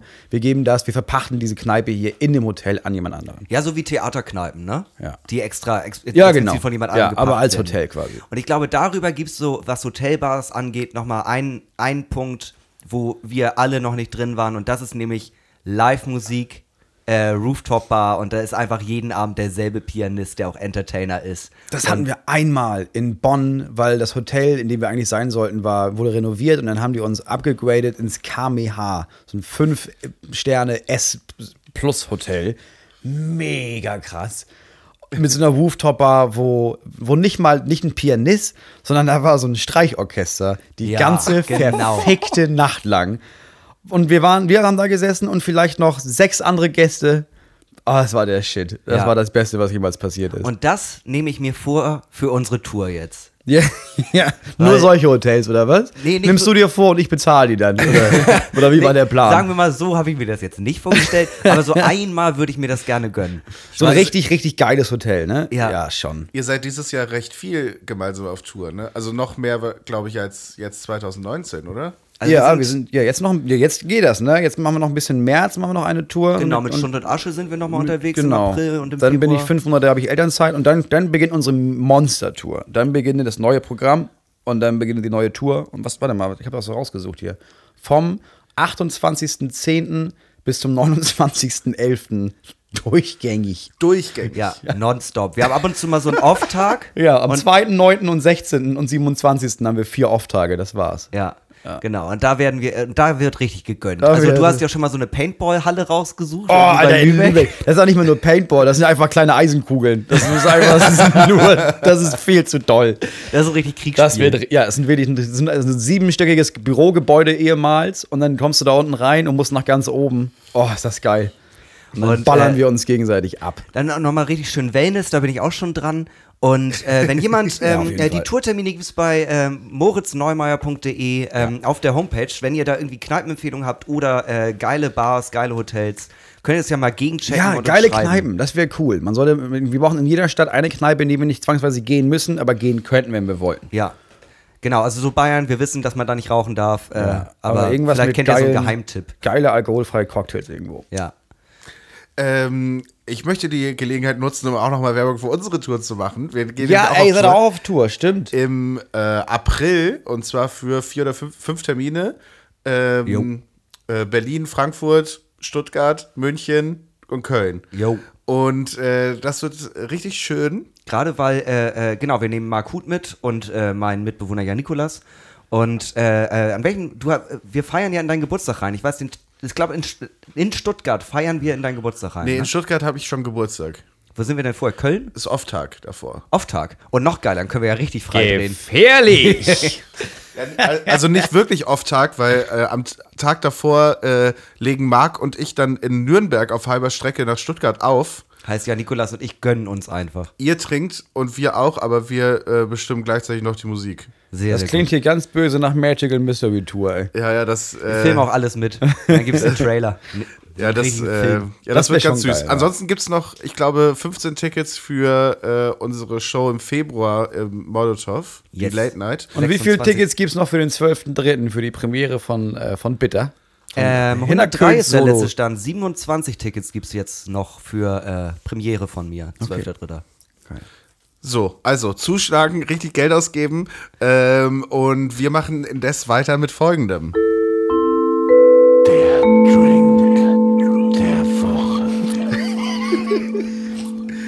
Der Drink der Woche. Und diese Woche hat sich äh, unser geschätzter Gast Moritz Neumeier einen Drink gewünscht. Äh, es ist ja die große Detox-Woche. Äh, wir machen den Dry January, komprimieren wir. Okay, sagen wir den Dry January, ähm, den komprimieren wir so auf 48 Stunden. Was auch Bullshit ist, weil ganz im Ernst, ich, Hinak fährt doch gleich mit mir ins Politbüro. Natürlich wirst du da einen reinstellen, bevor du auch nur die Show anfängst. Selbst wenn ich mir dort keinen reinstelle, ich bin danach noch beim Konzert. Also Ja, okay, spätestens da. Ich muss dazu auch sagen, man hat ab und zu auch mal gehört, wie man sich, äh, wie äh, Max und ich äh, uns ein Bier aufmachen. Es ist jever Fun. Ich möchte es dazu sagen. Ja, Jever Ja, Fun. ihr reißt euch jetzt gerade hier wirklich gut zusammen. Ja. Aber merkt ihr das? Weil ihr nicht sauft, ihr braucht das erste Mal nicht fünf Stunden für die Aufnahme, sondern wir sind in zwei Stunden damit durch. Wir sind ey. heute zum ersten Mal witzig. genau, wir bewerten natürlich den Virgin Gin Basil Smash, also ohne Gin, also Virgin Basil Smash. Virgin Äh, Gin Gin. ähm, nach unseren allseits beliebten Bewertungskategorien Vorteile, Nachteile, Aussehen, Geschmack, Bedeutung und Coolness-Faktor. Und wir fangen mal an mit den Vorteilen. Was ist der Vorteil von so einem Virgin Basil Smash? Dass du den trinken kannst, richtig viel und weiterhin dein Leben unter Kontrolle hast. Ja, also ich wollte gerade sagen, Hm. äh, keine Droge ist besser als der nüchterne Verstand. Das ist ja völliger Bullshit. Die beste Droge sind mexikanische Pilze. Aber, aber es ist auch okay, mal nur so, so, so, so kamst hier sowas zu trinken. Also das Ding ist, es suggeriert mir halt ähm, äh, Spaß und ich kann trotzdem noch fahren. Ja, es- und das suggeriert einem, guck mal, ich bin mir selber was wert. Ich trinke keine Fanta. So, ich gebe schon noch 6 Euro für einen Drink aus. Ich finde, es suggeriert auch, ich mache Yoga aus Ja. Spaß. ja. Und es suggeriert, ähm, ich mache erst Yoga und dann lese ich ein bisschen was. Und dann treffe ich mich noch mit Freunden, aber auch zum Lesen. Aber genau, und ich mache mir eine Wärmflasche, obwohl ich nicht krank bin oder Bauchschmerzen habe. Einfach nur, genau, damit, da, dieser Drink ist hügelig. Ah, eine, eine hügelige Getränke. Ja, das ist schön. Das ist ein schön mit Basilikum. Ja. Aber es ist doch ein geiles Getränk, um so ein neues Jahr zu starten, wo man so ganz viele gute Vorsätze hat, wie ins Fitnessstudio zu gehen, sein Ja. Leben endlich in den Griff zu bekommen, mal wirklich die Steuererklärung zu machen, wo man seiner Mutter erzählt hat, man hätte die schon längst gemacht. Ja, und du machst dir trotzdem einen Drink. Also es ist nicht, du kaufst irgendwie eine Flasche und trinkst daraus, sondern du hast dir schon noch, Ja. du hast dir schon was noch Genau, es gezaubert. ist schon noch Arbeit. Der Das macht auch was mit mir. Meine Leber ist, schreit. Das ist was, was du mitnehmen kannst in die Badewanne auch. Ja, und es ist was auch gut zum Entwöhnen, glaube ich. Weil es so, äh, wenn du trotzdem so dieses funny Gefühl haben willst von, ich gönn mir gerade ein Getränk, Getränk. Ich muss auch ehrlich sagen, ich kann mir richtig gut vorstellen, den irgendwie im Sommer am Strand zu trinken, wenn dann noch, und dann gibt man halt einfach dazu noch ein bisschen Gin. noch ein Helbing. Ah, Das, das ist das, was ich glaube, was, den, was das Getränk besser machen würde, der Gin. Ja, oder halt, ja, Helbing. So Basil Helbing. Das gibt's, das ist G- lecker. Gibt es, ist wirklich gut. Ja. Apropos, Grüße an den Sponsor, ist die nüchterne Folge, äh, deswegen trinken wir nächste, nächste Folge einfach zwei, um das jetzt zu kompensieren. Ja, ähm, Entschuldigung.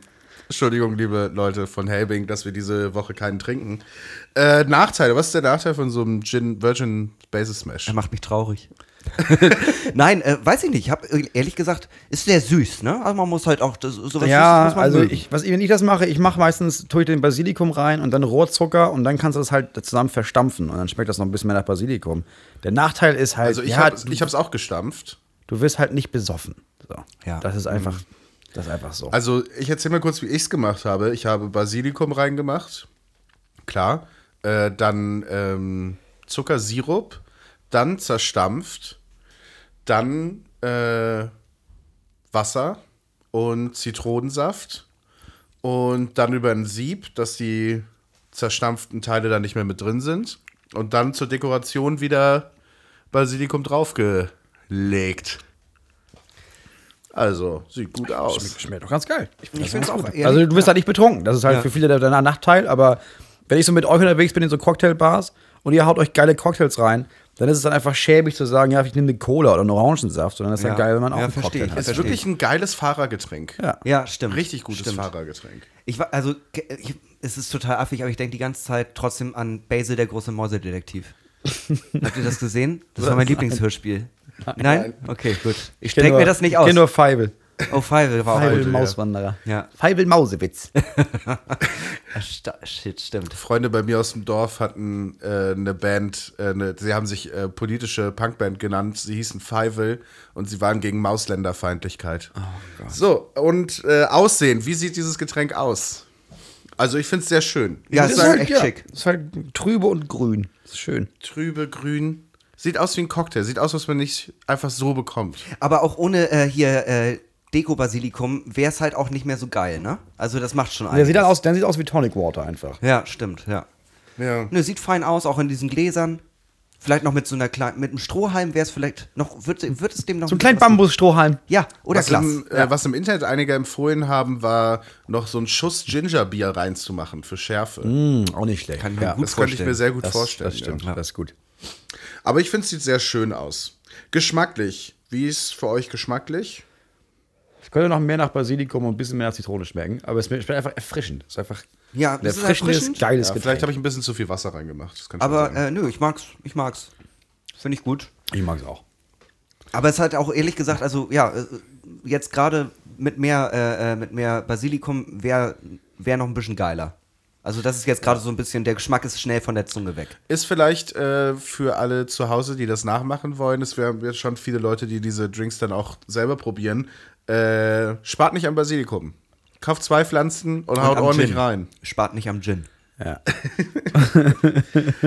Ja, äh, wir kommen zur Bedeutung. Das ist unsere Kategorie, Moritz, wo wir uns immer so fragen, was sind das für Leute, die diesen, die diesen Drink trinken könnten?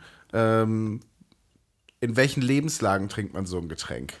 Ja, bin ich mal gespannt. Also Fahrer, Eltern, Trockene. Ja. Ja, Ja. ja, ist so ein bisschen runtergebrochen, ja. Stimmt schon. Ja, also ja, also alle, all die, die irgendwie in Situationen sich befinden, wo man eigentlich was trinkt, aber halt nichts trinken. Das ist halt, das ist halt der perfekte Drink für, ja, ja, aber ich habe auch einen Drink bestellt. Wobei ich glaube, trockene Alkoholiker würden das nicht trinken. Ist, glaub ich, auch für- Ich glaube, das, weil du hast schon, du ahnst ja schon, dass da eigentlich Gin reingehört. Ja. Also du schmeckst ja schon so ein bisschen, ja, dann jetzt noch Gin. Also ich glaube, das ist zu Ja, verführerisch. es triggert für- auch zu sehr, wenn man das vorher vielleicht schon mal als Alki getrunken hat. Ja, das ist wie, das ist wie, ich glaube auch, dass die wenigsten Alkoholiker wirklich alkoholfreies Bier trinken, weil das halt Das einfach. dürf, also offiziell dürfen warum die halt das ja auch immer nicht, noch dran ne? erinnern. Ja, aber so auch so 0,0 Bier, wo du denkst, ja, weiß ich nicht. Also ich, das ist ein bisschen so, als würden sich ehemalige Heroinabhängige einfach ein bisschen Tomatensauce in die Vene ra- rammen, wo ich denke, ja, warum erinnerst du dich daran zurück? Ey, lass das so einfach. Ja. Aber ich glaube, so Eltern, ja, Und es gibt halt auch einfach genug Leute, die einfach keinen Alkohol mögen. Die halt einfach ist, sagen, glaube ich, aber auch Ja. nicht ganz billig. Das muss man auch ähm, sagen, glaube ich. ich meine, kostet in, einem, in einer guten Cocktailbar auch seine 8, 9 Euro, ne? Ja, ja, ja. Das muss man auch mal als Fahrer, muss man auch sagen, muss man auch Bock drauf haben, bevor man sagt, nee, nehme ich doch lieber eine Fanta. Ja. Immer wenn ich Fahrer war und das war selten, war erstmal der Abend sehr, sehr kurz. Jungs, ich hab keinen Bock mehr. 21, 30. Also ich fahre jetzt. Wer mit will, kann einsteigen. ähm, aber nee, also genau, ich würde tatsächlich, ich verstehe das, was du meinst, aber äh, äh, dass man sich dann auch irgendwie was gönnen möchte. Aber für mich wäre es einfach so, ja, dann 9 Euro für ein Getränk, das besser, also das jetzt nicht sonderlich besser schmeckt als eine Fanta oder eine Cola. Ja, es geht halt nur, wenn du, wenn du schon, wenn du schon grundlegend nicht mehr über Geld nachdenken musst. Ja. Also als Student oder Studentin, würde ich jetzt auch nicht sagen, glaube ich, glaube ich, müssen 9 Euro alkoholfreien Cocktail. Mhm. ist ja völliger Bullshit. Aber wenn du einigermaßen wohlhabend bist, So wie du. Nur wenn Geld keine Rolle spielt. nee, äh, tatsächlich ist es ja bei mir so. Ich bezahle ja zum Beispiel, wenn wir auf Tour sind, bezahle ich ja die, die Getränkerechnungen. Und Ja. mein Steuerberater meinte, Herr Neumann, Sie müssen mehr Geld ausgeben. Also egal, was Sie auf Tour tun, geben Sie mehr Geld aus. Und deswegen ist es für mich sehr praktisch, viel Geld für so einen Schwachsinnsdrink auszugeben, weil das rechnet sich nachher. So eine Fanta, ja, wenn du die absetzt, das lohnt sich nicht. Aber sechs, sieben von diesen Basil-Dingern, da bist du auch bei 60 Euro. Du stellst doch einfach auch sechs. Das ist Trinkst aber frei, egal. der Rest kommt in die Tonne. Aber so tut man was für die deutsche Wirtschaft. Einfach mal ein bisschen mehr Geld investieren in nicht alkoholische Getränke. Und was ist uns wichtiger als das Vaterland? Muss man Wen ja auch mal so wenige sagen. Dinge. Wenige Wenige, Dinge. Ganz wenige Dinge. Äh, Also da fällt mir nichts ein, ehrlich gesagt. Also ich habe jetzt kurz überlegt, aber dachte, nee. nee. Mein letztes Hemd würde ich geben für Deutschland. Es gibt nur zwei Dinge, die, für die ich töten würde. Ein kühles Pilz und mein Vaterland. Ich habe letztens auf Twitter gelesen, Deutschland ist für mich der äh, Ort zwischen mir und dem nächsten Wertstoffhof. äh, der Coolness-Faktor. Wie cool ist es, so ein Getränk zu trinken? Bin ich tatsächlich sehr, sehr zwiegespalten, weil einerseits, wenn Leute das bewusst sich bestellen, hat es auch, ist es auch ein bisschen arrogant. Es hat so ein bisschen was Schon. von, von, ja, ja, gesocks, besauft euch, aber Ja. ich habe das nicht nötig. Ich muss vor kein Problem flüchten. Ich stelle Nee. mich den Problemen. Also denn ich cool- bin ein Macher. Ich kenne das ja, ich, ich kenne das ja aus eigener Erfahrung. Cool ist das nicht. Also das ist, da, da, da, ist dieses, ich gönne mir mal was, hängt auch zusammen mit, ich gönne mir jetzt mal was und kaufe mir den Drink und ist mir auch egal, wie alle gucken. Ja, genau. Ja, es ist so ein bisschen affig. Ja, weil das ist halt nicht klar, kannst du dir auch irgendwie ein alkoholfreies Bier bestellen, aber wenn du jetzt kommst und ich hätte gerne was, habt ihr was ohne Alkohol oder mit Basilikum? Ist immer ein bisschen weird. Ja. Das Also ist genau cooles Faktor ist da nicht mit drin, sag ich mal. Nee, also wirklich cool finde ich es auch nicht. Das bestellen sich auch sonst, glaube ich, nur so reiche Frauen, die weiße Klamotten tragen und so weiße Schlapphüte. Die Frau aus der Raffaele-Werbung. So, wenn die zum Hotel zurückfährt auf ihrer Yacht, dann nehmen sie sich auch einen Virgin Basil. Ja, die Aber sagt man- bitte Virgin, ich komme gerade vom Yoga. Aber ich muss ehrlich sagen, es sieht cool aus. Also man erkennt den Unterschied ja nicht. Ja, das stimmt. Also Kommt wenn man an. wirklich sich so denkt, okay, ich, heute echt mal kein Kontrollverlust, kann man das sehr, sehr gut kaschieren. Ja, das stimmt. Aber es kommt immer aufs Glas an, finde ich auch. Ja. Also, wenn, du das, wenn das so Hotelbars sind, die das dann so in riesigen Weingläsern servieren, sieht einfach nur scheiße aus. Aber in so einem coolen Whiskyglas, ja, das macht was her, durch das Basilikum. Ja, das schockt. Schockt. Äh, so ergibt sich für uns für den Virgin Basil Smash diese Woche eine Gesamtwertung von 4,3 Punkten. Oh, das ist ganz schön gut dafür, dass da kein Spaß drin ist. Ja, aber ich finde, das hat sich aber auch irgendwie verdient. Ja. Also vielleicht machen wir ja noch mal. Nein. ja, genau. Ja, ja, Nee, waren wir, wenn ich nächsten Januar wiederkomme. Ja, das ist unsere große Neujahrstradition. Einmal, einmal im Januar kommt Moritz Neumeier zu Besuch. Ah, Ach ja. Im Es- Detox-Monat. In den 48 Detox-Stunden, die wir im Jahr haben. Ich fand sehr, sehr schön, was du mal gesagt hast auf dem Reeperbahn-Festival. Max, trinkst du heute nicht? Nee, ich habe heute Cheat Day. wow. Ja, wir sind, wir sind Helden.